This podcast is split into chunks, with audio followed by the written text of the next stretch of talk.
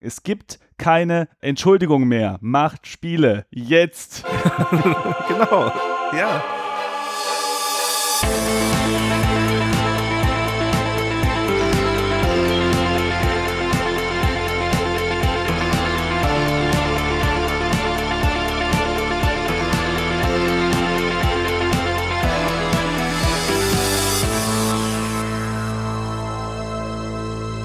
Hallo und herzlich willkommen zu einer neuen Episode des Game Dev Podcasts.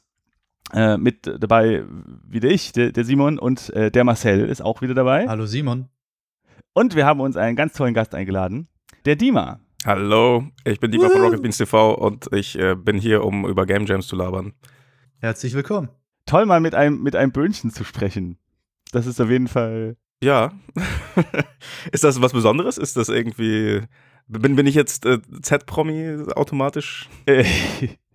Also ich bin das ja gewohnt, ja. Ich habe ja, ja ich, ich habe in einer früheren Folge schon mal erzählt, ähm, da ging es um Arroganz, glaube ich. Und da habe ah. ich äh, erzählt, wie ich auf der auf, auf so einer Gigabühne mal saß und da habe ich tatsächlich mal ganz kurz ein Wort mit dem Simon gewechselt.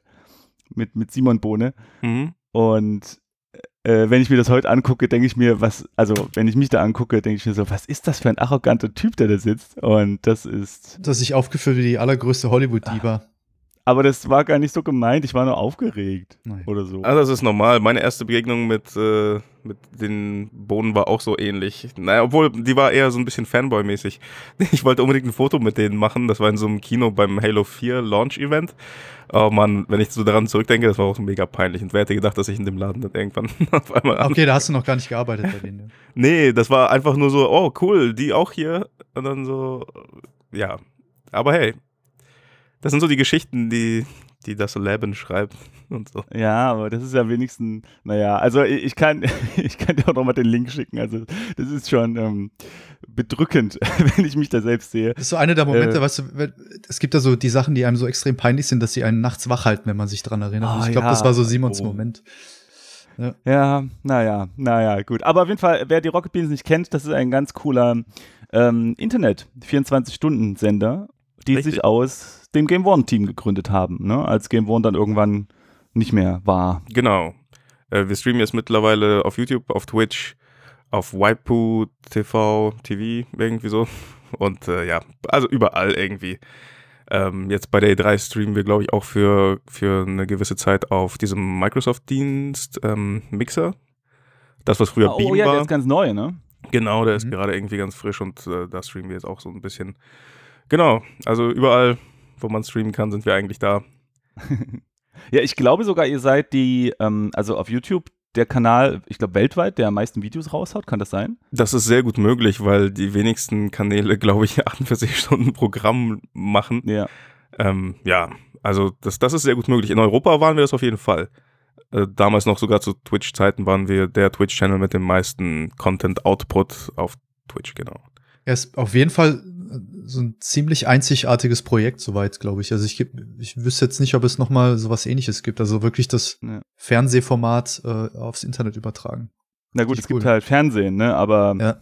ähm, dieser Schritt einfach zu sagen, hey, äh, wir machen jetzt unser eigenes Ding und wir machen es in, in, diesem, in diesem Ausmaß, wo dann halt auch die klassischen Fernsehmedien hinkommen und sagen, ey Leute, wie macht ihr das eigentlich? Ja, richtig, das war. Die von, also, weißt du, die Leute, die irgendwie, weiß ich nicht, wie viele Jahre Erfahrung haben. Ja. Das ist schon witzig. Ähm, also wir hatten halt teilweise auch echt so Führungen von Leuten so vom NDR, vom ZDF und so und die wollten sich das mal angucken. Das ist, das ist echt, ja, spannend, das, das ja. zu beobachten, so irgendwie. Also, dass die sich da echt ein, eine Scheibe abgucken wollen anscheinend oder halt, ja, keine Ahnung, die in welchem Maße sie da irgendwie hinterher sind. Aber wir haben ja auch diese interaktiven Geschichten. Das ist ja nicht nur so pures Fernsehen, das ist ja auch diese Chat-Einbindung und so. Und das ist auch so ein bisschen was Besonderes, was uns vom. Ich, ich kann mir nicht vorstellen, dass man dieses Format lernen kann. Ich glaube, man muss einfach äh, ein junger Mensch sein oder relativ jung, der mit dem Medium aufgewachsen ist. Ich, ich kann mir nicht vorstellen, wie man, wie man so ein so einem älteren Herrn vom öffentlich-rechtlichen irgendwie erklären kann, wie das funktioniert und jetzt, dass man mhm. plötzlich chattet und äh, die, äh, die Zuschauer ja. mit einbindet und so, das, das, das geht nicht. Das Allein dieses ständige Hüpfen von ähm, verschiedenen Streaming-Diensten und Plattformen und sowas. Wir hatten ja bei dem YouTube-Wechsel haben wir ja, was, was haben wir, fünf verschiedene Streams gehabt oder so, die sich ja. teilweise aufeinander bezogen Und das war halt so das, das, das geht einfach nicht mit normalem Fernsehen, sowas. Das, das war schon eine krasse Aktion. Ja, tatsächlich ist das ja was, was vor langer Zeit mal angekündigt wurde, als die DVD so an Startlöchern kam. So, ja, und dann kannst du ähm, zum Beispiel ein Formel-1-Rennen aus ganz verschiedenen Perspektiven sehen und du kannst dann die Perspektive wählen und so. Ich habe das noch nie gesehen, dass das jemand ausgenutzt hat. Eben. Aber, äh, und tatsächlich ist es so, also, warum wir heute hier miteinander reden, ist, ähm, äh, abgesehen davon, dass du ein super netter Typ bist, hey. äh, dass, dass ihr eine eine Game Jam veranstaltet habt. Und tatsächlich war für mich das erste Mal, dass ich auf YouTube diesen Multistream gesehen habe. Also äh, für die, die das nicht, also mir war das halt nicht bekannt, dass das überhaupt geht. Man hat dann beim YouTube-Fenster rechts so eine kleine Leiste mit noch kleineren Thumbnails im Video und da kann man dann sozusagen ja andere Streams, die aber zu diesem Hauptstream gehören, angucken. Richtig. Und in eurem Fall war das ja, dass man den einzelnen ähm, Partizipanten des äh, äh, ähm, äh, Teilnehmern auf Deutsch genau Teil, Teil genau ähm, Teilnehmern zugucken konnte oder eben den Hauptstream gucken. Äh, ja. Kannst du das nochmal erklären? Also wie ist es so Bild in Bild oder wie muss man sich das vorstellen? Es sind ähm, ähm mehrere verschiedene Streams, die da bei uns rausgehen. Also Max kann da bestimmt viel mehr sagen als ich. Ähm, das Ding nennt sich Multicam-Feature. Das ist, soweit ich weiß, noch ähm, exklusiv bei YouTube. Also ich glaube nicht, dass Twitch so, eine, so ein ähnliches Feature hat bis jetzt. Äh, zum Stand 2017 Anfang irgendwie. Bestimmt äh, holen die da auch noch irgendwas raus, so, weil das ist schon mhm. ziemlich geil. Ähm, also so das, was da passiert ist, das wäre zum jetzigen Zeitpunkt wirklich nur auf YouTube möglich gewesen, dass wir halt wirklich irgendwie sechs verschiedene Streams rausgehauen haben und die Zuschauer die ganze Zeit wählen konnten, ähm, ja, wem sie zuschauen wollen. Also wir hatten irgendwie ja auch sechs Leute hier und ein, ein Stream musste immer reserviert sein für den Hauptstream, deswegen haben wir zwischendurch ähm, unsere, unsere Teilnehmerstreams äh, gewechselt, so ein bisschen rotiert, damit äh, jeder mal so, ja, zu sehen ist. Genau, und das hat super funktioniert. Also ähm, ich war überrascht, wie viele Leute an diesem Wochenende zugeguckt haben ähm, und einfach auch so ohne, so viele Leute wussten gar nicht, worauf sie sich einlassen bei diesem Event. Die, die hatten keine Ahnung, so was ist ein Game Jam irgendwie. Und dann haben sie eingeschaltet und haben gemerkt, oh krass, das ist voll interessant, das kann ich so nebenbei laufen lassen. Und das hat super funktioniert mit diesem Multicam-Feature. Selbst wenn im Hauptstream gerade vielleicht ein bisschen ruhig war, konnte man immer noch als Zuschauer selber wählen, was man sehen wollte. Und das ist schon geil. Das kann klassisches Fernsehen auch nicht unbedingt so liefern. Ja, also das, das war wie kleine Untersender sozusagen. Ja. Das war sehr spannend zu sehen. Und ich glaube, jeder Stream hat auch einen eigenen Chat, oder? Richtig. Ähm, oder, oder war das ein großer? Moment. Ähm, lass mich mal nachdenken. Ich war, ah, ich bin mir nicht so sicher. Manche Sachen sind, ähm, ich glaube, der Hauptchat nimmt irgendwie alle Chats mit sozusagen, aber du siehst innerhalb der Multicam-Streams nicht den kompletten Hauptchat sozusagen. Ah. Ich glaube, so hat das funktioniert, weil ähm, okay. ich bin da so hin und her geskippt. Ich glaube, Max kann da auch echt viel mehr sagen dazu. Äh, aber ich hatte nicht den Eindruck, dass ähm, wenn man im Hauptchat ist, dann sind das halt echt eine Menge verschiedene Nachrichten, bla, und äh, das überflutet einen so ein bisschen. Aber wenn ich in den Multicam-Streams drin war, hatte ich das Gefühl, dass es weniger ist. Ja, das, ja, ja. Daher kommt jetzt gerade mein Eindruck, aber Max kann da bestimmt, äh, sagt dann bestimmt so, ey, das stimmt alles gar nicht, das ist alles Bullshit. Also das war das Einzige, was bei dem, äh, was bei dem Feature noch auch auf mich ein bisschen verwirrend gewirkt hat, der Chat, weil wenn zum Beispiel dann im Hauptchat was angekündigt wurde, äh, dann hast du das eventuell nicht mitbekommen in, dem, in den Unterchats oder sowas. Ja. Äh, also da war ich mir nicht ganz sicher, wie das funktioniert. Aber ich meine, das ist auch eine Lern, das ist natürlich eine Lernphase. Aber dass das Feature halt existiert und funktioniert, das ist schon echt cool gewesen. Ja. Aber was hat man denn gesehen? Habe ich jetzt, äh, habt ihr Menschen beim Entwickeln abgefilmt oder ja. War, wart ihr alle in einem Raum und da waren verschiedene Kameras aufgestellt an verschiedenen Tischen und das waren dann individuelle Streams oder wie hat das funktioniert? Sowohl als auch. Also wir hatten durchaus unser normales Studio-Setup. Also ja. wir haben das Studio von ähm, Bonjour und sowas ein bisschen umgebaut. Ähm, auch da, wo Retro Club stattfindet, das ist alles äh, ne, Top Secret, das ist alles das gleiche Set. das ist nur von anderen Blickwinkeln gefilmt. äh, nee, aber, ich muss gehen.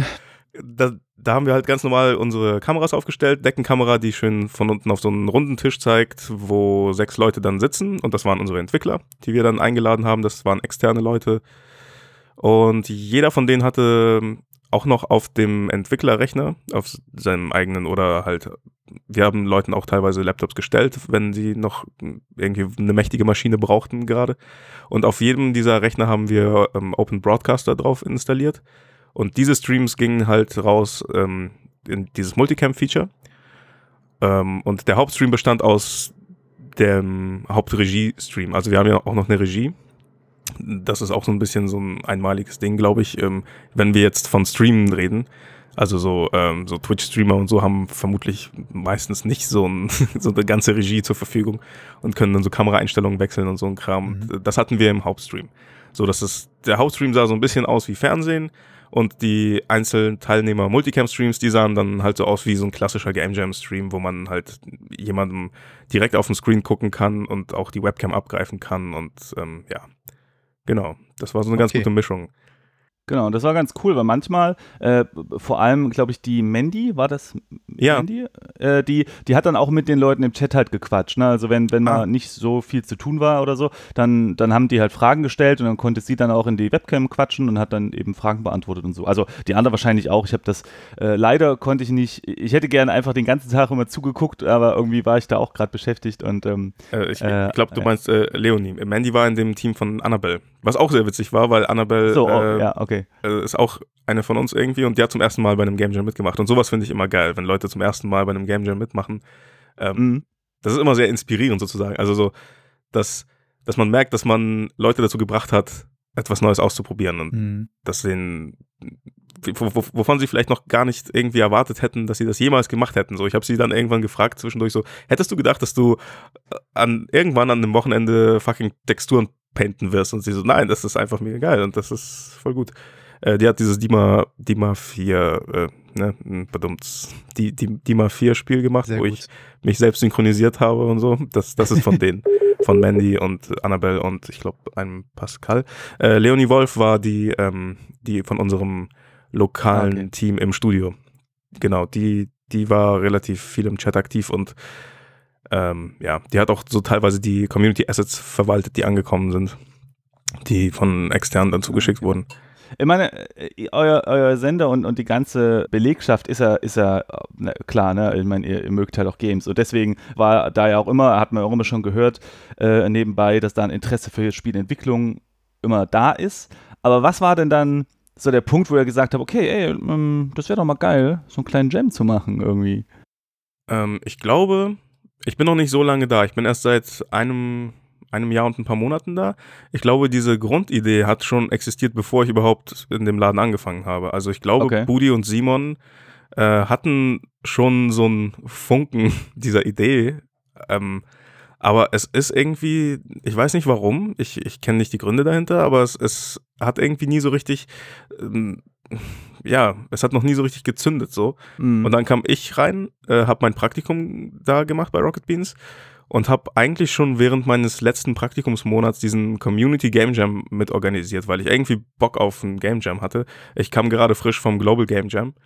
Ähm, also der Global Game Jam 2016 ging gerade dann vorbei als äh, so am nächsten Tag hat mein Praktikum angefangen bei Rocket Beans und ich kam dann so an und gleich schon am ersten Tag kam so Budi vorbei und ich habe ihm gesagt, hey, guck mal, hier ist ein Spiel, was ich gemacht habe. Ne? Das war irgendwie ganz witzig.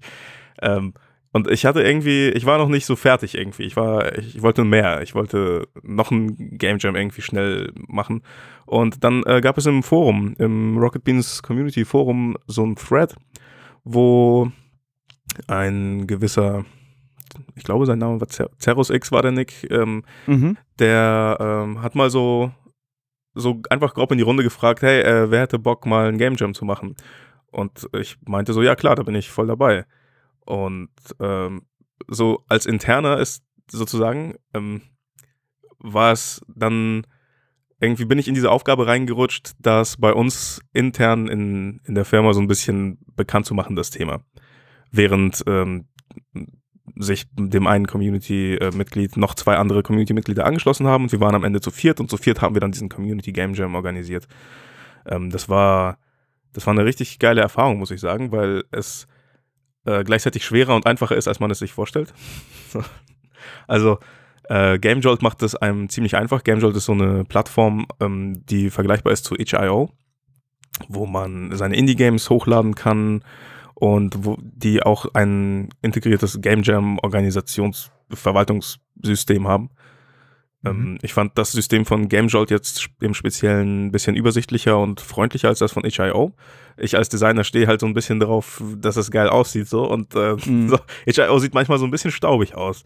Ach, man kann aber auch bei itch.io Game Jams veranstalten. Ja, das geht. Ah, äh, ich habe die beiden miteinander verglichen und ähm, vielleicht machen wir beim nächsten Mal auch einen Itch-Jam, ne? Also so Itch.io ist ja auch mega geil. Allein schon, mhm. das, ich finde einfach das Konzept davon geil, dass die halt irgendwie, äh, wie war das nochmal, die, die bieten dir an, sozusagen, denen einen Teil von den Einnahmen zu geben, aber du musst nicht. Du kannst auch einfach alles behalten, so wenn du dann als Indie dein Spiel da vertreibst. Das ist ja irgendwie so ein Store, ne? Irgendwie so, so ja. Steam für Indies ohne großartige Auflagen, ohne DRM und so. Das ist also für, für mich äh, als Idealisten ist das äh, ganz fantastisch. so, solche Sachen.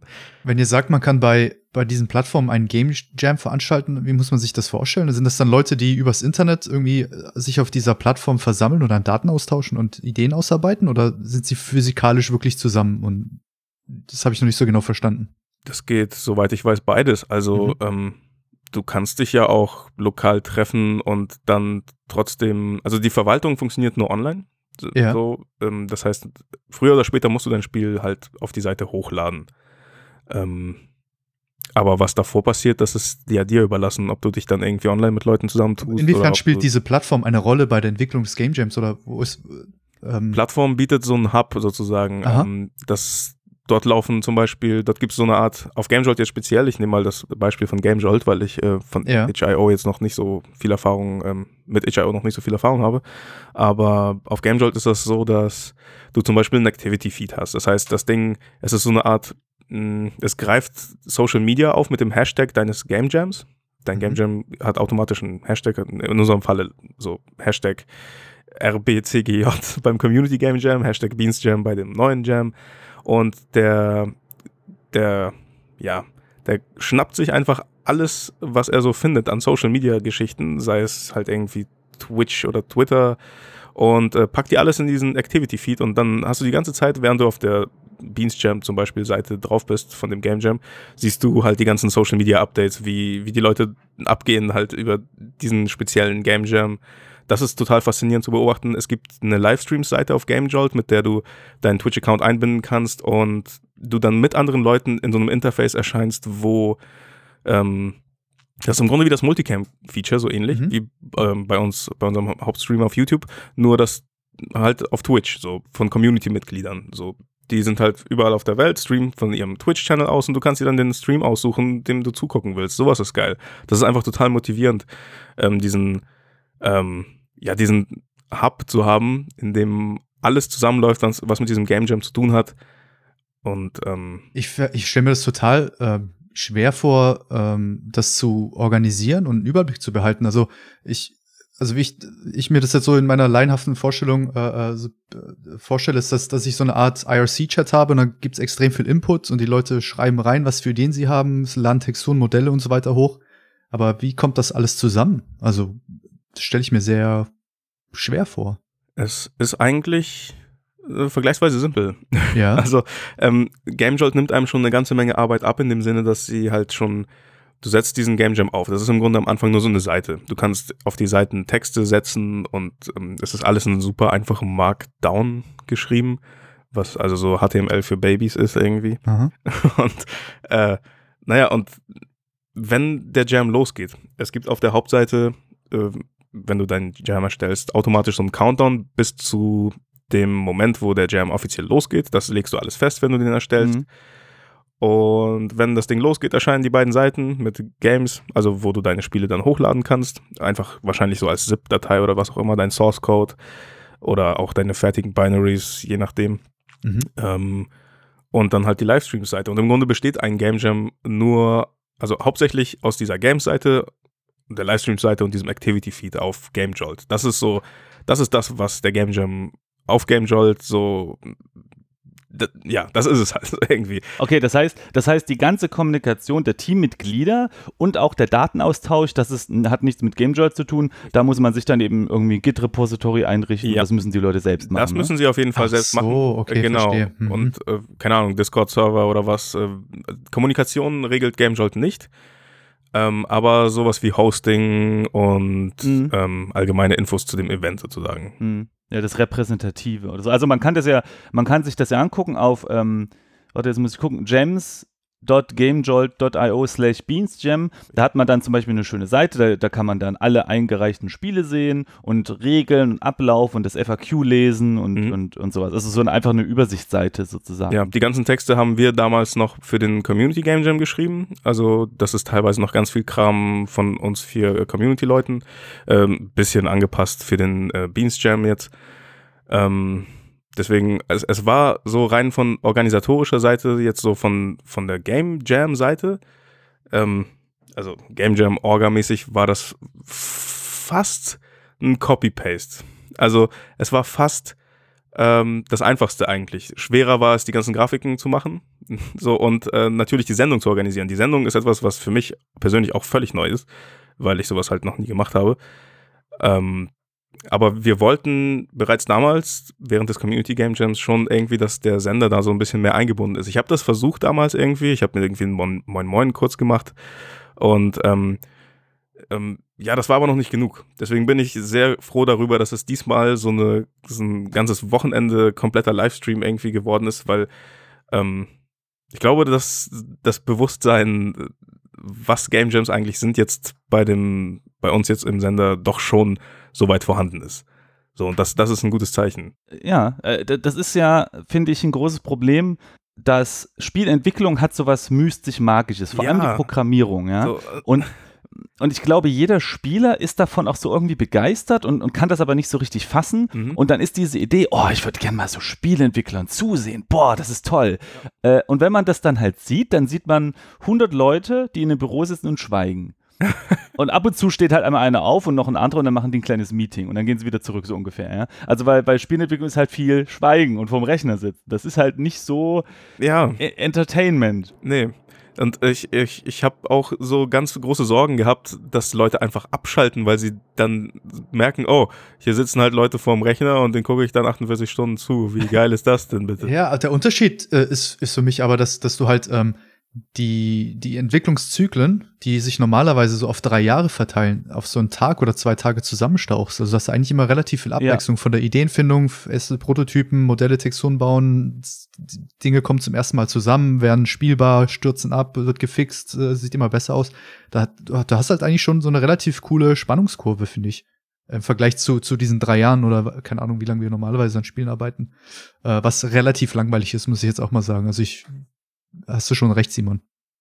Naja, also vor allem, ähm, ich finde, die Relationen bleiben aber ähnlich. Also wenn ich hier zu, einem, zu dem Berlin Minijam äh, Minijam gehe, ja. dann äh, ist der, der ist nur acht Stunden. Und dann hast du die erste Stunde ist halt ganz viel Diskussion und Ideenfindung, dann sechs Stunden lang Schweigen und dann eine Stunde alle rennen durcheinander und wedeln mit den Armen, weil nichts geht. Und dann äh, die letzten fünf Minuten, juhu, es geht irgendwas und dann stellen wir unser Projekt vor. Aber dazwischen hast du einen riesigen Block, wo einfach alle nur vorm Rechner sitzen. Und äh, auf Jahre gesehen ist es dann eben zweieinhalb Jahre rumsitzen und am Anfang wird und am Ende vielleicht noch viel kommuniziert irgendwie. Also ich, ich finde, die Relationen bleiben mhm. etwa äh, ähnlich und deswegen war ich auch sehr gespannt, wie ihr das macht äh, beim, beim Beans Jam weil ihr da echt viel aufgefahren habt, um eben diese, diese Zwischenräume, wo nur Schweigen herrscht, bei den Entwicklern zu füllen mit eben Entertainment. Ja, ähm, ich, ich hätte mir eigentlich gewünscht, dass es, dass es noch mehr gegeben hätte. Also noch mehr Sachen, die diese äh, ähm, ja, die diese Leerlaufphasen gefüllt hätten.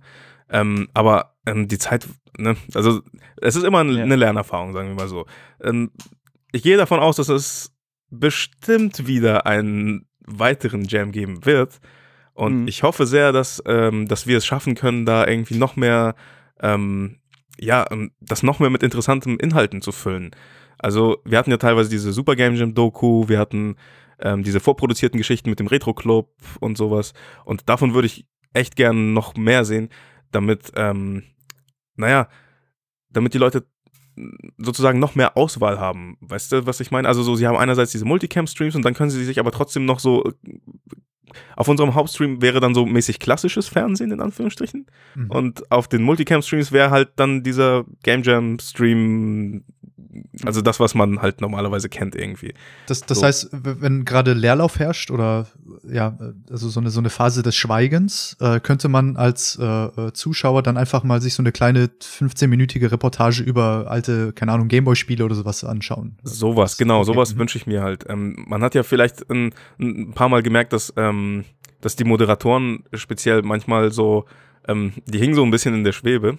so, so, weil äh, zum Beispiel gab es so eine Situation, wo äh, Sebastian und äh, Ilias am morgens irgendwie da saßen und, und der Tisch war noch gar nicht, äh, also da war kein einziger Programmierer am Tisch. Das war halt auch so, hm, so. Ja, die wussten ja gar nicht, wo alle sind. Genau, also so, äh, es ist, es ist irgendwie ganz putzig, dass. Äh, Habt ihr unterm Tisch mal nachgeschaut? Wir hatten so einen extra Schlafbereich ähm, für, unsere, für unser Team. Also ich, oh, das ist luxuriös. Ich habe gehört, die sind oben äh, untergekommen, da wo auch Simon dann wohnt. Hier. Ah, okay. Ich habe ihnen den Auftrag gegeben, möglichst viel von Simons Duschgel zu benutzen. Einfach, einfach, weil es, ja. Äh, ich habe eine Frage zu den Teilnehmern, die im Studio waren. Waren das ähm, professionelle Spieleentwickler? Äh, wie haben sich die zusammengesetzt? Waren auch Laien mit dabei? Wie, wie, habt, wie seid ihr da rangekommen an die Leute? Ähm, die meisten Leute sind mh, mm, über Simon. Also, soweit ich das weiß, hat Simon die meisten Teammitglieder rangeholt.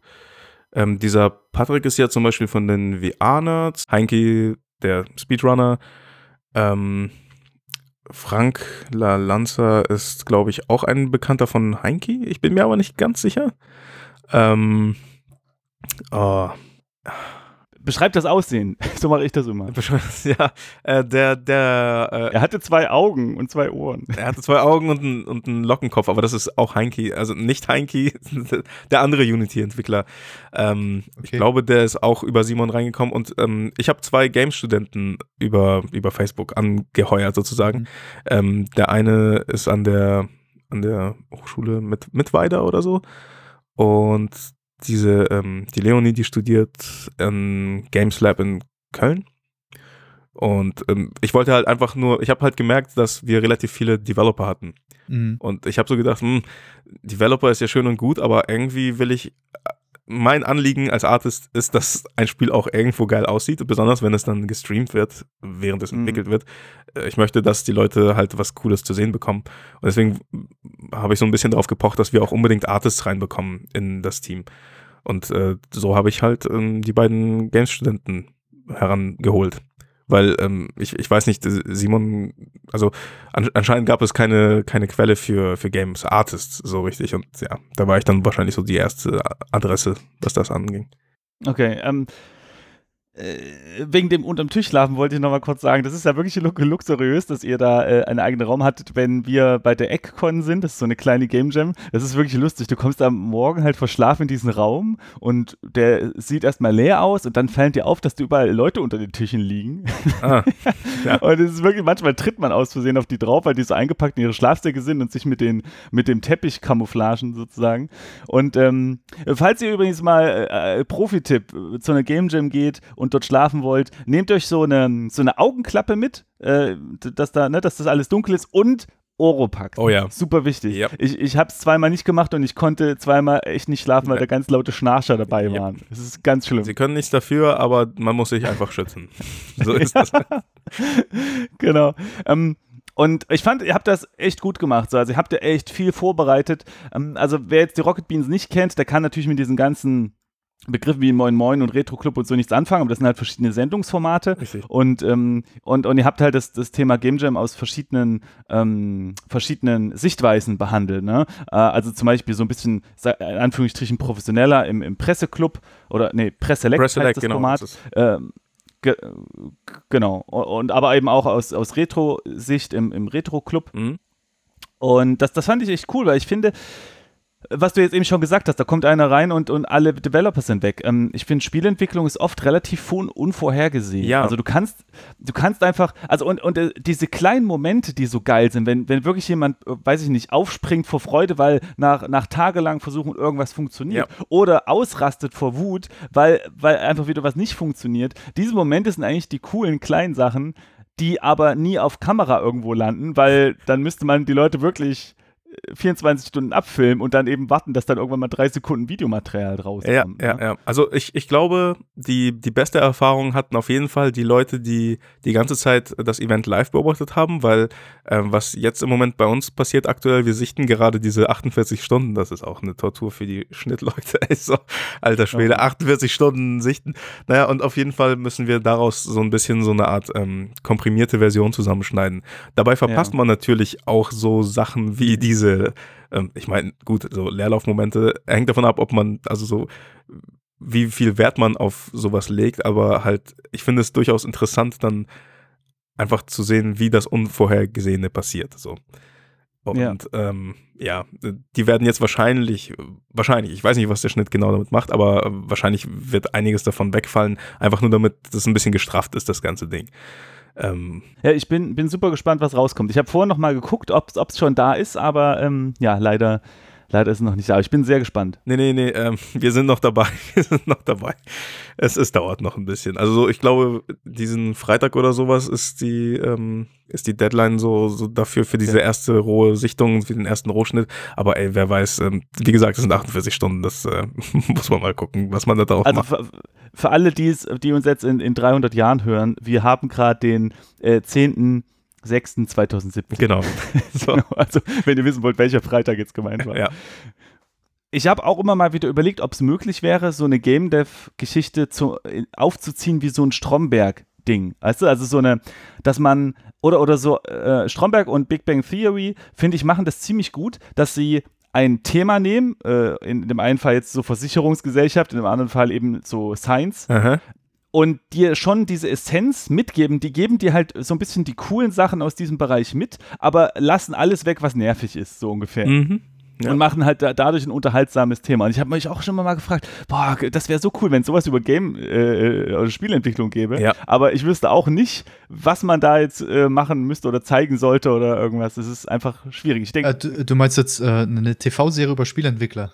Oder Naja, äh, also zum, oder einfach so ein, so ein, zum Beispiel so ein Format 10 Minuten, so eine kleine Serie, die einmal in der Woche rauskommt oder sowas, Mhm. ne? wo das Thema Spielentwicklung aufgenommen wird, wie äh, und, und die Essenz, die, die coole Essenz, die, die, das Mystische gezeigt wird, was sich alle Leute darunter vorstellen, aber die 99% Schweigen und, und Nervigkeiten weggelassen Ja. werden. So ja, ich glaube, das, das wäre für Zuschauer sehr gut, wenn, wenn es so etwas geben würde. Ich fand so ein, äh, äh, ich habe so einen YouTube-Kommentar unter dem ersten Teaser gelesen. Das war derbe witzig, so vom Ding her, äh, ich fände es viel besser, wenn sie in 48 Stunden ein Lied machen, weil das ist ja Jam und ein Spiel in 48 Stunden, das geht ja gar nicht. Dann, Aha, interessant. und dann habe ich freudig meine Händchen zusammengerieben, als es dann so, ja, na sieh mal einer an. So, es geht. Okay. Es gehen sogar 119 Spiele in 48 Stunden. So. Ja, ne? Krass. Ihr habt 119 Spiele sind, sind Ja. runterzuladen. Und das finde ich sehr beeindruckend. Also, man muss ja auch dazu sagen, ihr seid ja halt ein deutsches Format. Und ähm, da ist es, also wenn, man- wenn man das in Englisch macht, irgendwie international die ganze Community abgreift, dann hat man natürlich eine große Bandbreite. Mhm. Aber so im, im deutschen Markt und, und also top. Also finde Für das ich erste Mal ist das schon ziemlich ordentlich. richtig, Ey, ja, richtig geil, ja. Das ist schon. Ihr wart übrigens, ihr wart übrigens nicht die ersten, die das Hashtag Beansjam ge genutzt haben. Ich habe mal geguckt, äh, irgendein Japaner hat 2011 Beansjam als Ja. Hashtag benutzt. Ich weiß nicht warum. Und dann, Vielleicht hat er Marmelade aus Bohnen gemacht oder so. ja, ich, ich habe dann den, den Tweet übersetzen lassen und dann steht da Brot, Bindestrich Marmelade. Ach so, Bohnenmarmelade, okay, hm, verstehe. Ähm, kleiner äh, Joke am Rande, ich hatte tatsächlich auch irgendwann zwischendurch, wir haben halt so mm, gebrainstormt, so für verschiedene Sendungen, die wir dann irgendwie produzieren könnten, um diese ähm, 48 Stunden zu füllen, so mit vorproduzierten Items. Und äh, eine meiner dümmsten Ideen war halt einfach so eine Kochsendung mit Bohnenmarmelade, so eine so badumts Beans Jam. Ja. So. Hat, hat nicht ganz funktioniert, weil äh, ja, es gab einfach am Ende gab es nicht so viel Zeit. Aber vielleicht äh, kommt das in dem zweiten Teil irgendwie da rein. Ja. Ich, hab, ich muss jetzt sagen, ich. also zwei Sachen. Erstens finde ich es interessant. Ich, meine erste Assoziation mit, mit Game Jam ist auch meistens die Marmelade, Mhm. obwohl das ja daher kommt, dass das wie, wenn Musiker jammen, Ja. also zusammen spontan irgendwie Musik machen, daher kommt ja dieses, wir kommen zusammen und machen ein, ein Spiel, dieses Jammen und eben nicht von der Marmelade. Aber irgendwie benutzt es dieses Symbol jeder Also jeder benutzt anscheinend Marmeladenglas als Symbol. Ja, das ist so Classic, irgendwie klassischer Game Jam äh, Icon. So Game Jolt hat das auch. Also wenn du in den Game Jam Bereich gehst, dann ist da einfach so ein Marmeladenglas. Das Haupteigen irgendwie. so Classic. Ja, also ich meine, das hört sich ja an, als, als wäre das, äh, also ich meine, den Eindruck habe ich auch, ne? Als wäre das halt einfach ein, ein, ein, ziemlich großer Erfolg gewesen. Also nicht nur fürs erste Mal, sondern allgemein auch, um dieses, dieses Thema zu repräsentieren, also sowohl in, in der Firma halt, mhm. oder also sowohl ähm, ähm, nee, öf öffentlich, ich wollte offiziell sagen, öffentlich, als auch äh, innerhalb der Firma. Ja, ne? ja. Ich glaube, die, die Leute wie soll ich sagen, ich, ich habe mir so ein bisschen Respekt dazu verdient, durch dieses Event sozusagen. Also so, die Leute gucken mich mittlerweile so an, so, hey, das ist der Typ, der den Game Jam mit organisiert hat. Und, und, und die wissen halt jetzt mittlerweile auch so, okay, das, das ist eine krasse Sache, so ein Game Jam. Wenn, während vorhin so eher so ein bisschen fragende Blicke da waren, so, hm, was, was ist das genau? Und wie funktioniert das? Und, und nachdem es vorbei war, so, waren die Leute so, okay, krass. Das, ist krass. Hattest du denn sehr viel äh, Gegenwind, Dima? Oder wie, äh, wie haben die Leute darauf reagiert, als du mal so den, die Idee konkret auf den Tisch gelegt hast? Hattest du sehr viel Überzeugungsarbeit leisten müssen? Nein, ich musste nicht viel Überzeugungsarbeit leisten, aber es war einfach so, ähm, es, es gab einfach kein Bewusstsein dafür sozusagen. Also die Leute wussten teilweise nicht, was ein Game Jam so richtig ist. Und Aha. das finde ich irgendwie, und ich, ich wollte dieses Thema da unbedingt reinkriegen, weil ich einfach mir denke, ey Mann, das ist mit eins der kreativsten, geilsten Events, die man überhaupt machen kann. Und man beweist mal ganz nebenbei irgendwelchen Leuten im Internet, dass Spiele entwickeln 48 Stunden möglich ist. Und irgendwie, es ist halt einfach, ja, wie ihr schon sagt, es, es ist der komplette Entwicklungsprozess eines Spiels komprimiert auf 48 Stunden.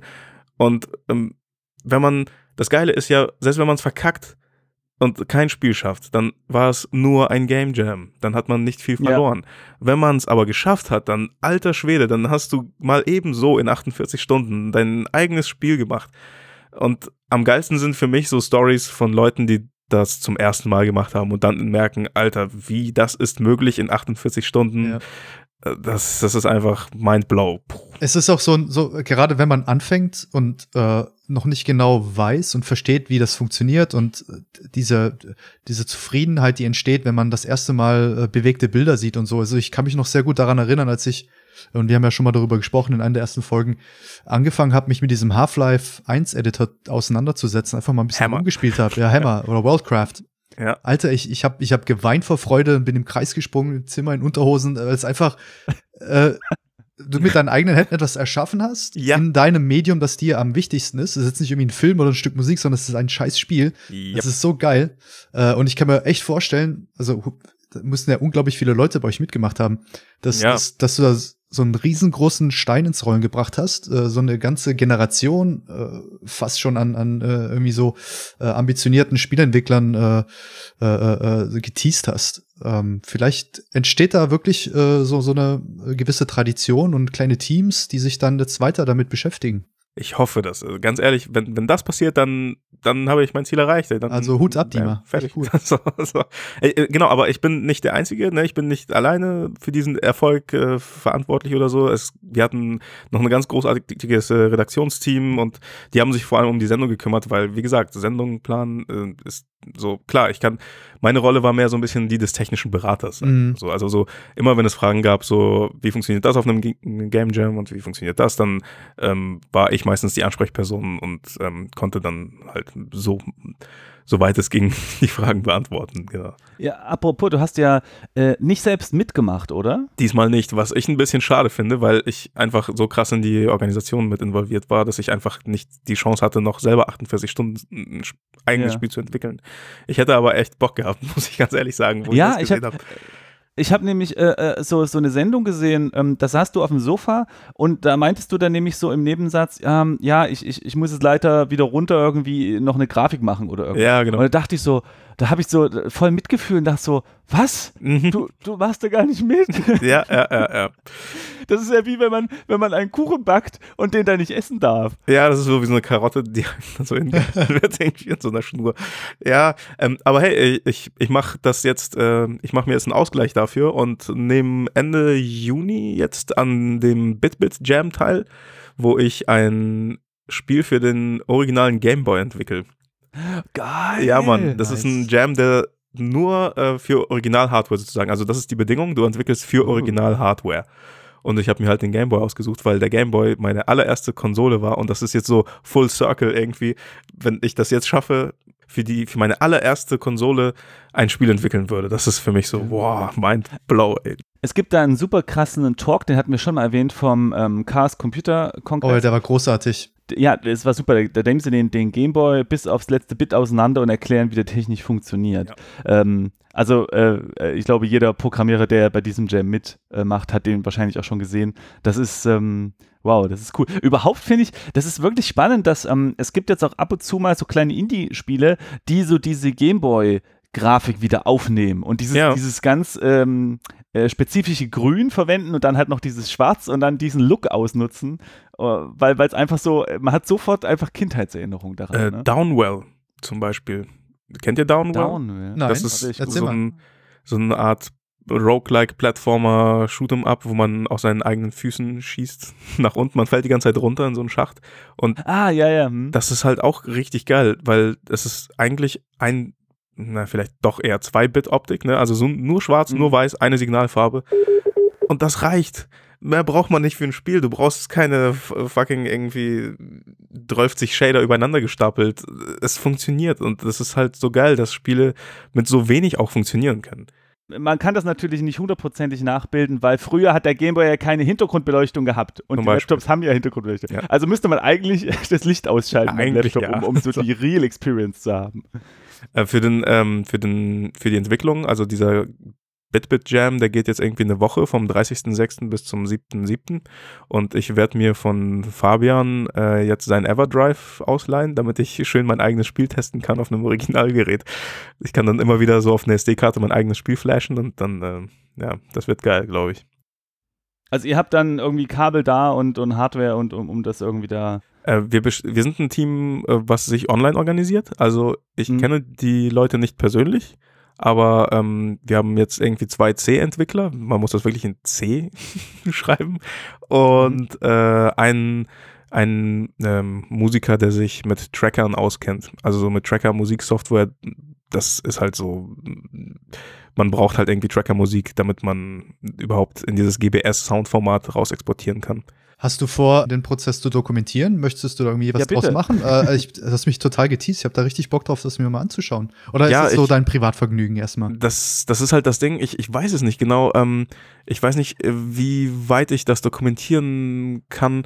Wahrscheinlich ich kann mich vielleicht beim Pixeln streamen oder sowas. Sowas kann ich machen. Ja, aber vielleicht so, so, so ein Vlog-Format oder so. Das ist halt einfach vielleicht so ein, so, weiß nicht, immer so 10 Minuten Häppchen von coolen Momenten, die gerade entstanden sind, die du einfach so festhältst und vielleicht später so ein, weiß nicht, 20, ja. 30-minütiges Ding zusammenschneidest oder so. Also sowas ist eine ganz gute Idee, ja. ja. Äh, das haben auch Annabelle und ähm, Mandy bei ihrem Dima 4 gemacht. Ich mhm. glaube, sowas könnte ich mir vorstellen. Ja, und dann kann das ja im Moin Moin in dieser Morning Show von Rocket Beans kommen oder so. Stimmt, das ähm, ist voll. Aber übrigens, ähm, äh, was mich auch interessieren wird an der Stelle, ist so die technische Seite. Also, ob du auf einem Emulator entwickelst und dort die Sachen testest und dann das rüberschickst zu den mhm. Programmierern, mhm. dass die es einbauen oder, oder ob dann jeder so ein Gameboy neben sich liegen hat und die Sachen dann direkt da drauf macht. Ich, ich wüsste jetzt gar nicht genau, wie man das überhaupt da drauf bekommt und, und so. Beides. Das wäre schon auch spannend. Ja, also es gibt so ein äh, Development Kit, was sowohl, es gibt verschiedene ähm, Frameworks. Das eine ist halt in C. Das ist das etwas modernere. Und dann gibt es noch ein älteres, was richtig ein Assembler ist. Und das ist oh, schon okay. krass. Also so, ich weiß nicht, ähm, ich habe gehört, dass es für das Assembler äh, Framework, das nennt sich RGBDS, ähm, dass es dafür ein bisschen mehr Dokumentation gibt als für das C-Framework, das nennt mhm. sich GBDK, also ne, Game Boy Development Kit. Und ähm, dann gibt es wiederum noch so eine etwas vereinfachte Version von diesem GBDK, das ist das ZGB-Framework, was so speziell für Game Jams gedacht ist. Es soll nicht so effizient sein, also nicht so ressourcenschonend, aber dafür bekommt man schnelle Ergebnisse und das ist wahrscheinlich so ein bisschen, da müssen wir mal gucken, welches von diesen, welche von diesen Möglichkeiten wir benutzen, ob wir mehr auf ähm, schnelle Entwicklung setzen oder ob wir mehr auf mhm. so um, ähm, viele Sprites oder so einen Kram setzen, weil man, ich arbeite jetzt zum ersten Mal mit richtigen Hardware-Limits. Das, das ja. wird eine richtig krasse Herausforderung, weil die Sprites dürfen nicht größer als 8x8 sein oder halt ein Vielfaches von 8. Ähm, es darf nicht mehr als äh, irgendwie 20 Sprites pro Bildschirmreihe mhm. geben. So, solche Sachen, sowas habe ich noch nie gemacht und darauf habe ich richtig. Schau dir auf jeden Fall mal äh, diesen äh, CCC-Talk an, von dem Simon vorhin gesprochen hat. Ich glaube, der wird dir sehr gefallen. Gerade, ich, wenn ich das so raushöre, richtig, dann bist du auch irgendwie so mhm. ein bisschen so ein Gameboy-Fanboy. Also es könnte, könnte dich auf jeden Fall interessieren. Das ist richtig gut. Habe ich schon, kenne ich. Sehr geil. Ach, du kennst ihn, super, okay, geil. Ah. Ja, und vor allem, was sehr spannend wird, ist, ob du die ganze Zeit Leerlauf haben wirst, weil du eben nur so kleine Sprites mit zwei Farben machen kannst und nichts zu tun hast, oder ob eben diese Limitation dazu führt, dass du extrem viel Arbeit in diese kleinen Sprites stecken musst, weil mhm. ähm, äh, du eben so limitiert bist oder ja. so. Also das, also das wird eine sehr coole Erfahrung. Also ich hoffe, dass, dass da noch ein bisschen was, was kommt an Dokumentation von deiner Seite irgendwie. Das könnte echt cool sein. Äh, ja, ich ich, ich, ich, ich gebe geb mir Mühe. Ich habe mir auf jeden Fall mehrere Tage freigenommen, extra nur dafür. Ich will Vollzeit dafür am Start sein für dieses Ding. Ähm, das wird geil, glaube ich. Sehr, sehr cool, ja. Ich, ähm, äh, es gibt ja, also das, das war jetzt so die Game Jam für die Öffentlichkeit und es gibt aber auch firmenintern manchmal Game Jams, ne? Das geht dann so ein bisschen in Richtung Prototyping oder ähm, auch das Team mal so ein bisschen wieder ähm, den Kopf frei kriegen lassen, mal ein paar Tage und dann wieder ans normale Projekt zu setzen, weil wenn man halt so jahrelang an einem Projekt arbeitet und äh, in einem Stil, dann hilft das echt mal wieder mal was anderes zu sehen, mal was mhm. komplett anderes kurz zu machen. Mhm. Und ähm, äh, da hatte der Marcel gesagt, dass er da auch so ein bisschen Erfahrung hat. E ja, das, das Coole an diesem äh, Game Jam-Format ähm, ist halt einfach, dass, dass es zeitlich begrenzt ist. Also man muss ja in, in äh, 24, 48 äh, oder keine Ahnung, vielleicht auch in drei Tagen ein äh, Projekt zu Ende bringen, äh, eine spielbare Version von einer Idee verwirklichen. Und äh, das lässt sich auch eins zu eins eigentlich in so eine richtige, äh, vollwertige Spieleproduktion übernehmen. In einer Phase, ganz am Anfang, wenn man in der Ideenfindung ist. Ähm, Menschen neigen ja dazu, dass sie zu lange an Details arbeiten und polischen und so weiter, yeah. äh, kann eine relativ große Zeitverschwendung sein, wenn da irgendwie 80 Leute äh, ähm, sich daran beteiligen. Und äh, wir haben nach Crisis 1, also vor Crisis 2, angefangen, äh, so Game Jams oder Prototyping Sessions zu machen, um äh, neue Gameplay-Mechaniken ähm, für den Nanosuit und so weiter äh, auszuarbeiten. Und da saßen dann Programmierer, Animator, äh, Environment Artist äh, Leveldesigner zusammen, die dann äh, einfach jeden Tag fünf spielbare Ideen verwirklichen mussten, äh, die wir dann alle zusammen angeschaut haben als Team mit den Directors und so. Und da sind ziemlich coole Sachen bei rumgekommen. Äh, nicht alles hat es natürlich ins Spiel geschafft, aber äh, ähm, es kam extrem viel kreativer Output, aus dem sich später auch äh, kleinere isolierte Spiele entwickelt haben. Ähm, aus den Ideen, die dort entstanden sind. Äh, vieles war auch äh, viel zu weit weg von, von, von den Key Features der Franchise aber äh, so als Übung, kreative Übung, dass man einfach nicht zu lange an Details arbeitet, sondern sich auf das Wesentliche konzentriert und es vor allem auch fertig macht. Äh, es ist eine sehr, sehr, sehr gute und effiziente Methode. Kann ich jedem empfehlen, der ähm, gerade ein Projekt neu anfängt und äh, das sehr stark auf äh, coolen äh, Gameplay-Momenten äh, äh beruht. Äh, das ist eine tolle Methode dafür, um herauszufinden, was man denn gerne machen möchte. Das Blöde ist halt, dass man bei bei Game Jams ist es oft so, dass man danach so in so dieser Magic Bubble noch ist und total gehypt und enthusiastisch ja. und so. Und viele Teams sind dann immer noch in dieser Stimmung so, oh, komm, wir machen das fertig. Also manchmal werden Spiele ja nicht fertig oder brauchen noch ein bisschen Polish oder so. Und dann heißt es so, okay, wir machen es fertig. Oft wird dann leider nichts draus, weil sobald man da wieder auseinandergeht, sobald man nicht wirklich den reservierten Zeitslot hat, äh, kommt dann wieder das Leben und nimmt einen ein. Mhm. Aber mh, das Schöne ist dann halt, wenn man das in der Firma macht, da gibt es halt einen Druck, ja. Dann kann man auch nicht sagen, oh, das ist so nett geworden, jetzt hängen wir noch einen Tag dran. Nee, da ist halt der Chef, der sagt halt, okay, bam, das ist fertig und dann ist das halt auch fertig zu machen. Es geht ja, es geht ja auch nicht darum, dass etwas fertig wird. Ähm, äh, es ist eigentlich äh, eher so eine, ja, so äh, eine Übung, äh, um Dinge zu prototypen. Also es gibt sehr wenig mhm. Leute, die gut prototypen, leider, äh, was aber eigentlich eigentlich so ein essentielles Ding ist. Und äh, fertig werden müssen die Dinge nicht. Es ist wichtig, dass man an Ideen arbeitet und sie schnell verwirklicht, um zu schauen, ob es funktioniert oder nicht. Äh, die mhm. Ausarbeitung der Idee, äh, der Spielmechanik oder weiß ich nicht, das, das Level-Layouts oder was auch immer, ist dann etwas, was man in der Produktion später machen kann und dann kann man sich dafür auch Zeit nehmen. Äh, wichtig ist einfach nur, dass etwas entsteht, das funktioniert und dass man evaluieren kann als mhm. Team, um zu schauen, ob es zum Spiel passt oder nicht. Das ist natürlich eine andere Sache, wenn man ein Game Jam macht, dann, dann hängt da das Herzblut noch ein bisschen mehr vielleicht mit dran und man möchte natürlich vielleicht auch, dass das kleine Spiel fertig wird. Aber äh, die Methode des Game Jams ähm, äh, applied sozusagen in so einer Spielentwicklung ist dann eigentlich nur so ein äh, Prototypen, äh, eine Prototypenmethode und dann muss es nicht unbedingt fertig werden. Hauptsache es spielbar. Mich, mich würde mal interessieren, was so das abstruseste, ähm, was das abstruseste Konzept ist, was es zum Glück nicht in Crisis geschafft hat. Also was ist bei so einem internen Firmen-Game Jam zum Beispiel entstanden?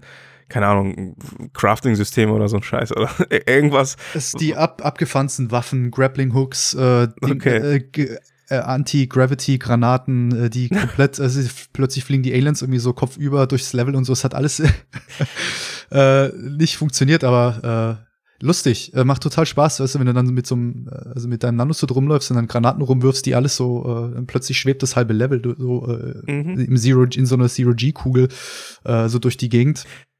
Das, das sind dann schon geil. so, ja, wir haben ganz, ganz viel davon festgehalten in Videos, aber jetzt müsste man, ich muss echt mal fragen, ob wir das nicht mal so veröffentlichen können, so als äh, kleines Schmankerl für Crisis-Fans. Es sind wirklich tolle Sachen dabei.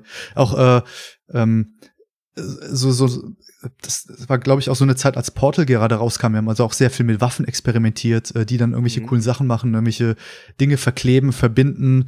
Äh, das war ich glaube, die coolste Waffe, ich weiß nicht mehr, wie sie hieß. Da konnte man äh, zwei Dinge im äh, Level markieren äh, und dann auf Knopfdruck die so zusammenschnalzen lassen, wie so starke Elektromagneten. Da sind auch total coole Dinge dabei entstanden. Kannst du natürlich ja. auch auf die Gegner anwenden. Das heißt, du kannst Geil, dann ja. äh, irgendwie so. Das, das wäre meine Frage äh, gewesen. Erstmal so einen, äh, den ersten Schuss an eine Wand setzen, den zweiten an den Gegner und dann äh, tot Oder auch so zwei Gegner gegeneinander kopfen müssen, so Bud Spencer. Ja, genau. Klatsch. Und wenn du richtig gut zielen kannst, kannst du auch einen High Five machen. Oh, geil.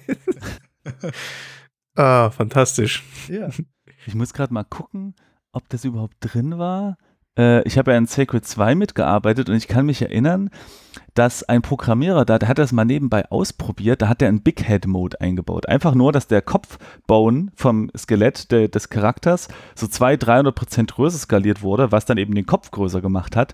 Und jeder, der das gesehen hat, fand das Spiel viel besser plötzlich, weil, weil alle Viecher sahen plötzlich süß aus. Du hast halt so einen kleinen Wolf mit so einem riesigen Kopf, das aus wie so ein Wolfsbaby und alle Charaktere. Und ich weiß gar nicht, ob der am Ende doch noch im Spiel gelandet ist oder nicht. Alle, das, das war auf jeden Fall super süß. Alle Character Artists sind weinend nach Hause gegangen. Nee, äh, eher so, wow, wir müssen den Modus haben.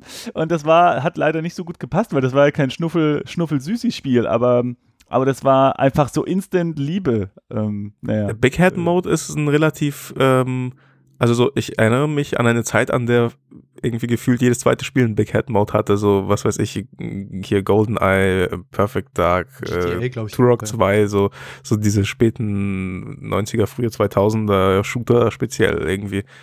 Big, Big Head, glaube ich, um einfacher auch zu treffen, glaube ich. Weil große Köpfe sind leichter zu treffen. Ach, das waren noch Zeiten. Äh, ich glaube, also wir, wir machen ja noch so ein Spiel, das heißt Warface und da äh, haben wir auch mal für den asiatischen Markt was gemacht und da meinte der Publisher, es ist ein Must-Have, äh, diesen Big Hate-Modus zu haben. Also sie wollten es unbedingt haben. Das ist in China scheinbar ein Riesending. Ohne geht's nicht. also als Game-Feature es, es, hilft dir teilweise auch, also bei uns war das nicht so, aber wenn du in einem Shooter äh, sowas hast, dann hilft das ja auch fürs Gameplay. Ne? Also wenn der Kopf immer größer wird, umso besser du andere, also mit deiner Killstreak. Richtig. Oh, das ist so derbe witzig. Und du siehst jemanden, der einen riesen Kopf hat, weißt du halt, okay, der hat halt 20 Leute gegessen. Ja, aber dann ist auch der dafür leichter zu treffen mit seinem Riesenkopf. Genau, genau, genau. Mega genau. gut. Das, das ist total cool. Das sind auch so typische ähm, Sachen, die man auf Game Jams eben mal ausprobieren kann. Also neben coolen neuen Tools, die man eh sich schon mal angucken wollte, kann man dann eben auch mal so einfach nur verrückte Konzepte ausprobieren, ja. Für die eben sonst keine Zeit ist oder zu hohes Risiko ist. Ne? Ja. Und dann äh, es gibt nämlich, ich glaube, das ist auch ein Game Jam Projekt, ein Shooter, wo man gezielt seine seine einzelnen Gliedmaßen vergrößern kann. Und dann kann man halt entscheiden, oder wie war das? Oder nein, genau, wenn ich dem anderen auf die Beine schieße, wachsen meine oder ja, sowas. Ja, das gab diesen Prototypen da irgendwie. Genau. Und dann äh, dadurch konntest du dann auf einmal höher springen, weil deine Beine so richtig Ja, genau, genau, massiv genau. waren und so. Halt, Oder eben besser denken oder keine Ahnung, als wenn der Kopf größer wurde. Ähm, aber was mich mal interessieren würde, äh, Marcel, Ja. Ä- ähm, was ich ganz oft ganz schwer finde, ist äh, ungepolischte Dinge richtig einzuschätzen. Also äh, nur als kleines Beispiel, zum Beispiel Autorennen wirken oft ähm, sagen wir mal, relativ gemächlich, bis dann so der Feinschliff kommt, dass der, der, das Field of View der Kamera sich verändert, wenn man beschleunigt, dass äh, äh, Motion Blur reinkommt und sowas. Und das sind, das sind so kleine Details, die oft viel Zeit brauchen und viel Erfahrung, ähm, dass man sie perfektioniert. Und wenn ihr jetzt so, so ein Jam macht, zum Beispiel, ähm, ja, eben, dass der Charakter hochspringt, aber man hat ja nicht so viel Zeit und kann das nicht so auspolieren, dass die Animation dann perfekt ist, wenn er zum Beispiel wieder landet, ja. Und oft ist der, der Lande-Impact ja zum Beispiel auch super wichtig, dass das stimmt. Wie, also wie macht ihr das denn, dass ihr trotzdem die Essenz sehen könnt, obwohl es vielleicht noch nicht perfekt oder sogar ein bisschen krude aussieht, was man da an dem Prototyp Ja. sieht? Also ich finde das Beispiel äh, des, des Autorenns nicht ganz passend, weil da bist du ja schon vertraut mit dem Konzept des Fahrens. Ich drücke nach vorne und das Auto bewegt sich äh, nach vorne, ich drücke zurück und das Auto rollt zurück, links, rechts äh, dementsprechend auch. Äh, Mhm. da geht's ja wirklich dann nur noch darum, es, äh, dass es sich cool anfühlt. Ähm, die, da wo das Prototyping greift, ist sozusagen davor noch. Also, wie steuere ich mein Auto? Äh, und so ähnlich musst du dann auch in den anderen äh, Gameplay-Features denken. Es geht eigentlich eher nur um die Idee Mhm. und nicht um die, äh, um die Ausführung. Und was die Evaluierung angeht, ob die Idee passt oder nicht passt, ist dann, äh, da, da gehört einfach äh, ein gewisser Grad an Erfahrung dazu ähm, und äh, einfach eine gewisse Kompetenz auch, äh, das dann weiterzudenken und weiter zu stricken äh, in deinem Bereich. Ähm, aber natürlich macht es nicht gerade einfach, wenn, wenn du irgendwie dir jetzt vorstellen musst, dass, dass dieser Klotzkopf jetzt irgendwie ein cooles Alien ist oder sowas. Dann manchmal schiebst einfach nur eine Box rum und das ist dann, keine Ahnung, äh, ein Gegner, der so ein Endboss oder sowas mit langen Tentakeln oder was auch immer. Das ist dann natürlich schwierig. Äh, wichtig ist halt, dass man versteht, was es ist. Also ein Endboss ist auch immer so ein gutes Beispiel, äh, dass, dass du halt die, die Hauptelemente, äh, die Charakteristik in einer simplen Art und Weise widerspiegelst. Also wenn es ein, weiß nicht, ein Tentakelmonster gibt, dann sollten die Tentakel vielleicht auch schon da sein. Äh, Mhm. Ganz einfach als Zylinder dargestellt oder so, da, damit das noch irgendwie mit dabei ist und man es äh, richtig einschätzen kann. Aber einfach ist es auf jeden Fall nicht. Äh, und äh, je mehr man diese Game Jams macht und je mehr Erfahrung man sammelt innerhalb seiner äh, beruflichen Laufbahn, desto einfacher ist es dann auch, sich vorzustellen, wie es dann mal später sein könnte. Benutzt ihr denn auch sowas wie Paper Prototypes bei euch? Also macht das überhaupt Sinn bei so einem Shooter-Ding? Ähm, Ähm.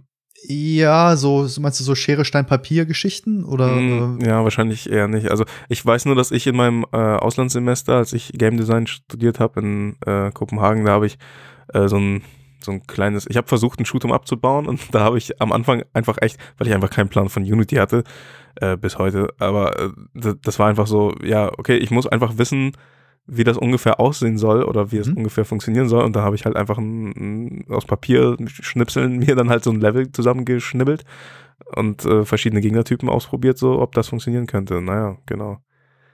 Also benutzt man sowas eigentlich noch so richtig? Weil ich finde das eigentlich eine ganz praktische äh, und haptische und äh, auch relativ schnelle Möglichkeit, Dinge zu testen. Aber es funktioniert wahrscheinlich nicht in jedem ähm, Szenario. Ja, es, es kommt immer darauf an, was für ein Spiel man macht. Und Ja, äh, ich muss aber auch sagen, dass die Tools, die man heutzutage, die einem heutzutage zur Verfügung stehen, Unity, Unreal CryEngine und so weiter, damit kannst du eigentlich schon relativ schnell äh, Dinge prototypen und zusammenbauen und schauen, ob es funktioniert und so. Ähm, Würde ich, ich, also bei uns jetzt nicht. Äh, ähm, das, es passiert schon alles eher so digital auf dem Rechner. Ähm, aber ich kann mir gut vorstellen, dass, dass es viele Leute so machen, ja. Mhm. Ja, Okay. kann ich mir auf jeden Fall auch vorstellen. Ich habe jetzt kein konkretes Beispiel, aber die, äh, gerade wenn du so eine Strategiespiele machst, Mhm. ähm, da müsste man eigentlich mal King Arts fragen. Die haben ja dieses, ah, wie hieß das Spiel? Jetzt ist mir der Name nicht eingefallen. Die haben letztens ein, ein rundenbasiertes, da macht sich das natürlich am besten, ne? bei rundenbasierten ähm, Strategiespielen, sowas wie Civilization oder sowas, äh, da, da macht sich das wahrscheinlich ganz gut. Oder wenn man bei Rollenspielen könnte ich mir es vielleicht auch noch vorstellen. Ja. Aber gerade bei Shootern, wo es ja auch viel so um Deckungssuche geht und ja und alles ist so räumlich irgendwie und äh, genau, vertikal genau. und so, das ist dann wahrscheinlich ja. Es ist ganz interessant, dass diese internen Game Jams oder das interne Prototyping halt auch eine Sache ist, die du weißt halt nicht, was der Outcome ist. Du weißt nicht, ob das überhaupt was bringt, das zu machen oder ob die ganze Zeit ähm, vertan ist. Ne? Und das bringt schon was. Also du musst ja irgendwo anfangen. Äh, du äh, hat, ja. es kommt jetzt ein großer Publisher, legt ja äh, ein, äh, ein, paar Millionen auf den Tisch und sagt, mach jetzt bitte ein, äh, Teil 2 oder was auch immer. Du musst ja irgendwann mal anfangen, an Ideen zu arbeiten. Und äh, eine gute Methode ist es, einfach etwas Spielbares zu machen. Es funktioniert viel besser, als äh, irgendwie auf Papier aufzuschreiben, dass du gerne zwei Meter hochspringen möchtest. Ähm, mhm. Es zu fühlen, es selber zu spielen, funktioniert einfach besser. Also du, es gibt immer einen Erkenntnisgewinn beim Prototypen, ja. egal ob das Gameplay-Feature jetzt äh, reinkommt oder nicht.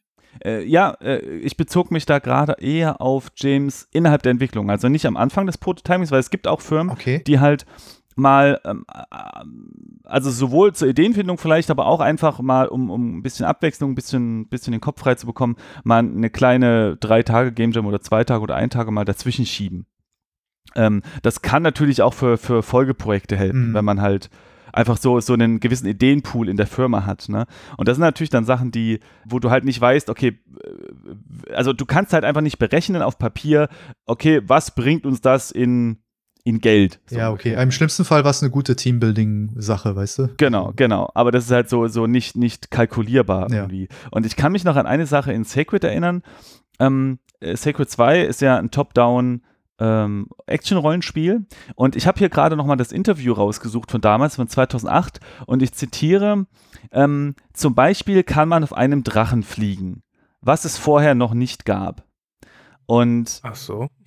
ich kann mich nicht erinnern, jemals auf einem Drachen geflogen zu sein. Und äh, also, also man muss also so sagen, als Entwickler kennt man oft sein, sein Spiel nicht 100%, weil man an gewissen Stellen arbeitet und danach nicht in der Lage ist, das zu spielen, weil man einfach irgendwie alles schon so halb kennt und manche Sachen nicht, aber trotzdem kommt einem alles äh, vor. Und außerdem sieht man nur noch an allen Ecken und Kanten irgendwie Fehler oder Sachen, die man noch verbessern wird oder so. Also manchmal ist es schwierig, seine eigenen Spiele zu spielen. Mhm. Ähm, das heißt, ich habe das jetzt nicht nochmal danach von Anfang bis Ende durchgespielt, aber ich bin mir relativ sicher, dass man nicht auf einem Drachen fliegen kann.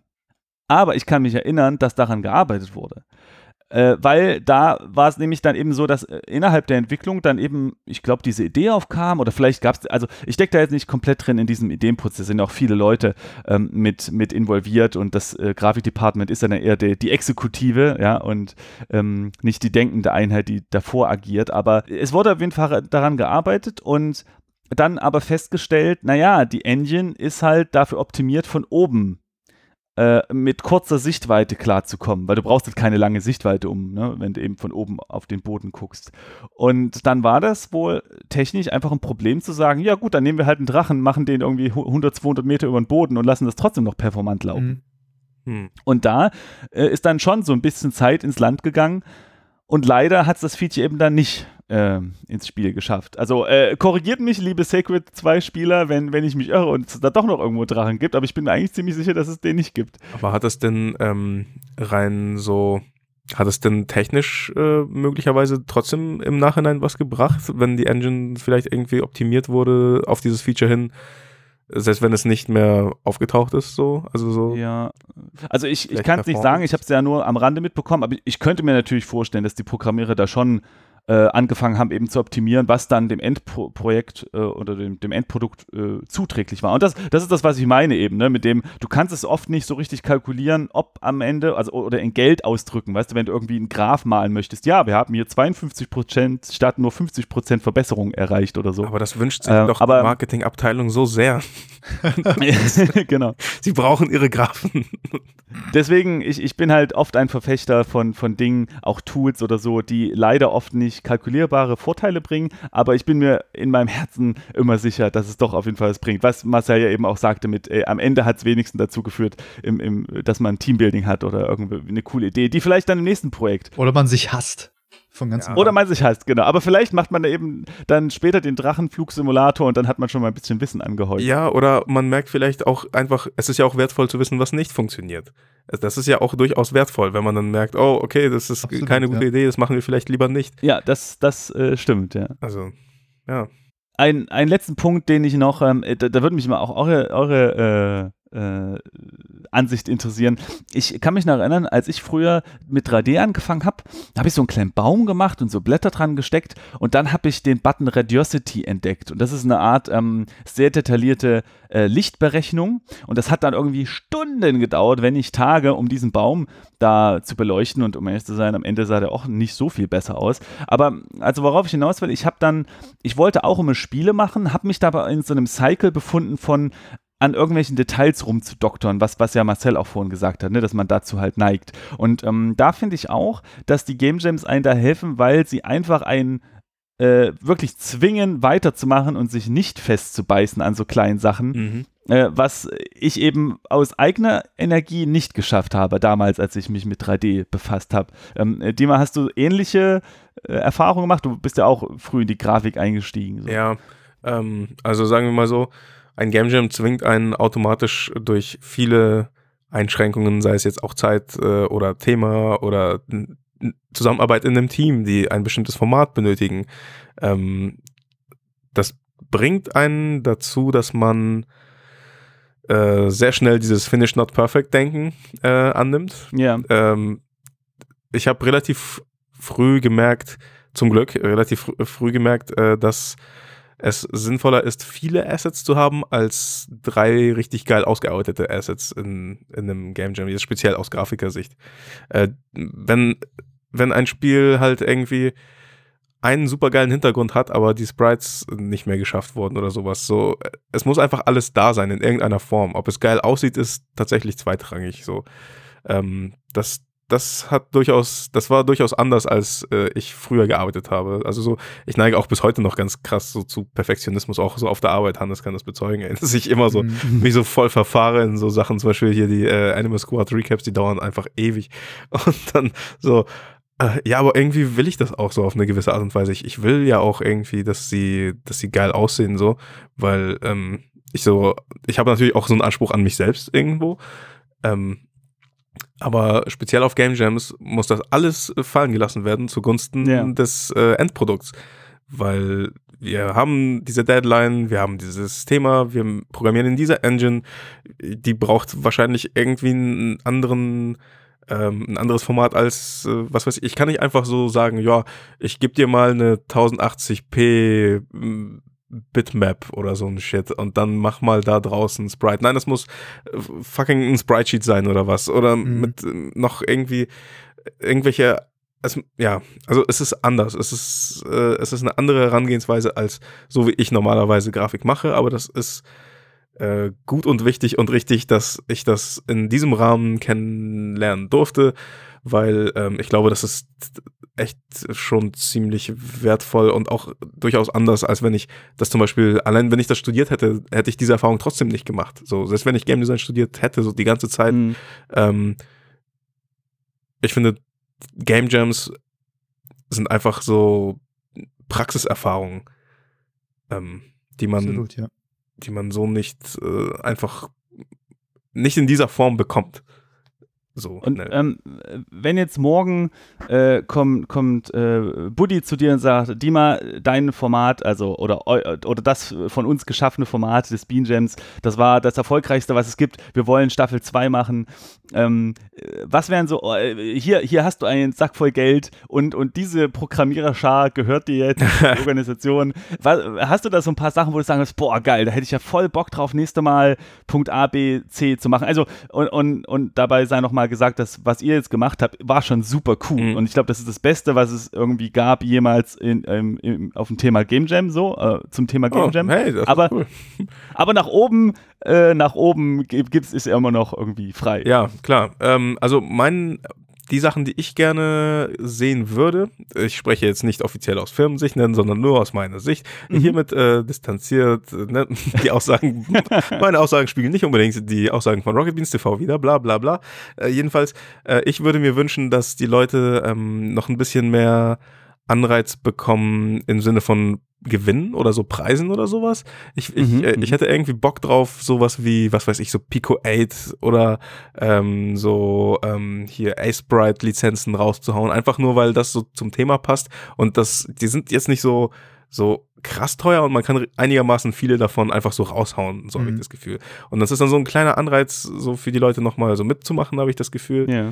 Ähm, auch wenn es bei Game Jams nicht um, um Gewinnen geht und auch nicht um irgendwelche Preise oder so ein mhm. Scheiße und auch dieser Wettbewerb eigentlich eher zweitrangig sein sollte, finde ich das doch immer ist nett, eine so. richtig coole äh, eine Idee, die man finde ich, weil es funktioniert in dieser Game Art Community relativ gut. Es gibt diese äh, Game Art Challenges, die regelmäßig äh, äh, äh, äh, stattfinden, wo Artists gegeneinander antreten und äh, Charakter bauen, basierend auf dem Konzept, sich was Neues ausdenken, in Environments mhm. bauen und so weiter. Ja. Und da gibt's auch immer coole Preise, neue Grafikkarten, äh, ein Jahr Lizenz für ZBrush oder was auch immer. Ja. Äh, und es ist immer ein äh, ziemlich guter Anreiz. Ist nicht der Grund, warum man es macht, aber es ist so eine, äh, es hilft einem, den inneren Schweinehund zu überwinden, weil man vielleicht halt noch ja. was Cooles bei gewinnen kann. Also äh, genau. solltest du auf jeden Fall in Betracht ziehen. Es funktioniert ziemlich gut, ja.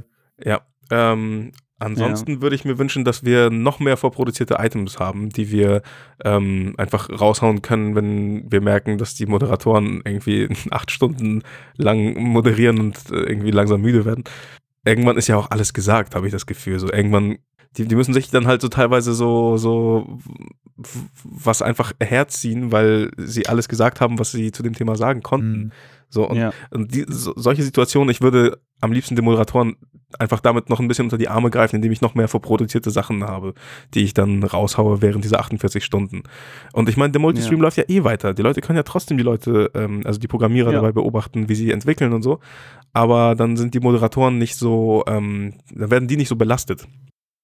Es ist auch wirklich schwierig. Also selbst ich ähm, überlege ja auch ab und zu mal, hey, wie könnte man so, so Game Dev, äh, habe ich ja vorhin schon erwähnt, äh, so entertaining rüberbringen und selbst als Entwickler, äh, der ja einen Einblick hat in, in die ganze Sache, was ja den Moderatoren jetzt vielleicht ein bisschen fehlt, fällt mir da kaum was ein, was man da, ja. ähm, ne? also klar, du kannst dich hinsehen und sagen, okay, wir malen heute mal ein Sprite oder so, okay, und jetzt? es, ist, es ist wirklich schwierig ja. und ja, äh, die, haben da, die haben da einen echt guten Job gemacht, sich da ähm, rumzuwiegeln vielleicht. Ich finde das äh, auch wirklich sehr beeindruckend. Das ist also, das ist sowohl Budi, Simon als auch äh, Sebastian und Ilias, das ist, das ist denen richtig hoch anzurechnen, dass sie es trotzdem geschafft haben, diese Zeit halt irgendwie ähm, zu füllen auf irgendeine Art und Weise. Die sind ja auch immer wieder auf diese Beansjam-Seite gegangen, haben immer wieder versucht, so Spiele auszuprobieren und so, die dann mal liefen und mal nicht. Das ist ja auch immer das Problem. Das sind ja so halbfertige Sachen, die die dann zeigen und dann äh, läuft das nicht und so. Es ist auch geil, diesen Prozess zu dokumentieren, aber ähm, äh, es ist wirklich schwer, diese Balance aus Unterhaltung und, ähm, ja, ich weiß nicht, wie, ob man das Wissen vermitteln oder sowas nennen kann. Ähm, genau, und da würde ich gerne einfach nur um den Moderatoren so unter die Arme zu greifen, noch ein bisschen mehr Richtung vorproduzierte Geschichten gehen, mhm. ähm, damit noch ein bisschen mehr Zeit überbrückt werden kann, ähm, damit die Moderatoren auch immer so ein bisschen High Energy drauf sind ne, und nicht irgendwann äh, absacken, weil es einfach zu lang ist oder so. So, genau. Sehr cool. Ähm, okay, hast du jetzt äh, noch was, was du gern loswerden wollen würdest äh, zu dem Thema Game Jam? Ähm, ich möchte wie immer sagen, Leute, geht Spiele entwickeln, weil es ist einfach geil. Und ähm, es, es geht in 48 Stunden. Und das ist das Geilste daran. Es, es ist das Geilste daran, dass es wirklich geht. Es, so, es, dieser Game Jam, ähm, einfach das Konzept, das macht Spieleentwicklung äh, total greifbar. Das ist nicht so ein, äh, also, ne, wie du schon am Anfang gesagt hast, so, boah, ich wollte schon immer mal ein Spiel entwickeln, bla, aber ich weiß nicht, wo ich anfangen soll. Bam, yeah. Game Jam, fertig. So, fang an. Go. Genau. So. Und übrigens, es geht auch in acht Stunden. Also ja. der Minigame Jam Berlin, die geht acht Stunden und bam, es reicht halt es auch. Es gibt auch also, ein Stunden Jams. Das ist scheißegal, mach einfach echt? ein Spiel. Ja. Krass, oh Mann. So. Das, ist, das ist schon heftig. Ja, ey, aber es gibt alles. So, ich, ich mache jetzt bei einem mit, der eine, eine, Woche geht. Da kommt hoffentlich ein bisschen was Gepolischtes bei raus. Das hoffe ich nur. Und ansonsten habe ich auch keine großen Ansprüche. Es ist ein Game Jam, irgendwas wird schon mal rumkommen. So. Okay. Ähm, okay, wie sieht es bei dir aus, Marcel? Hast du noch, hast du noch was, was, was dir auf dem Herzen Na, liegt? ich bin wunschlos glücklich. Hat Spaß gemacht heute. Wunschlos glücklich. Danke, Dima. Okay, ja. dann, dann will ich nur noch ganz kurz sagen, ja. warum wir jetzt eigentlich darüber gesprochen haben ähm, ist, dass es kam nach dem, ja, nach dem Beans Jam, ja, äh, kam bei uns ab und zu so kleine Anfragen in den Kommentaren rein, ey, könnt ihr nicht mehr über Game Jams sprechen? Und da habe ich gesagt, Leute, wir haben in Episode 4 schon unsere Meinung so darüber ähm, zum Besten gegeben. was soll man jetzt noch machen? Außerdem haben die Rocket Beans gerade jetzt eben mit Retro Club und mit, mit Presselect und so ziemlich ausführliche Sendungen gemacht zum Gamer Games Jam. Was, was sollen wir da jetzt noch erzählen? Also irgendwann ist ja auch das Thema mal abgearbeitet. Aber dann, dann kam halt die Idee auf, hey, warum denn nicht mal den Dima einladen und eben von so ein bisschen diese Organisationsseite da mal drauf gucken, weil das, glaube ich, etwas ist, was noch nicht abgehandelt wurde. Genau. Und, und so kam es zu dieser schönen Begegnung. Hey, ja, äh, cool. Also, falls jemand da draußen ist, der ein Game Jam organisieren will, probiert ruhig Game Jolt aus. Es ist wirklich einfach. Die nehmen einem echt eine Menge Arbeit ab und dann einfach auf Twitter hauen, hey Leute, ich mache ein Game Jam und ein paar Leute werden sich hundertprozentig finden.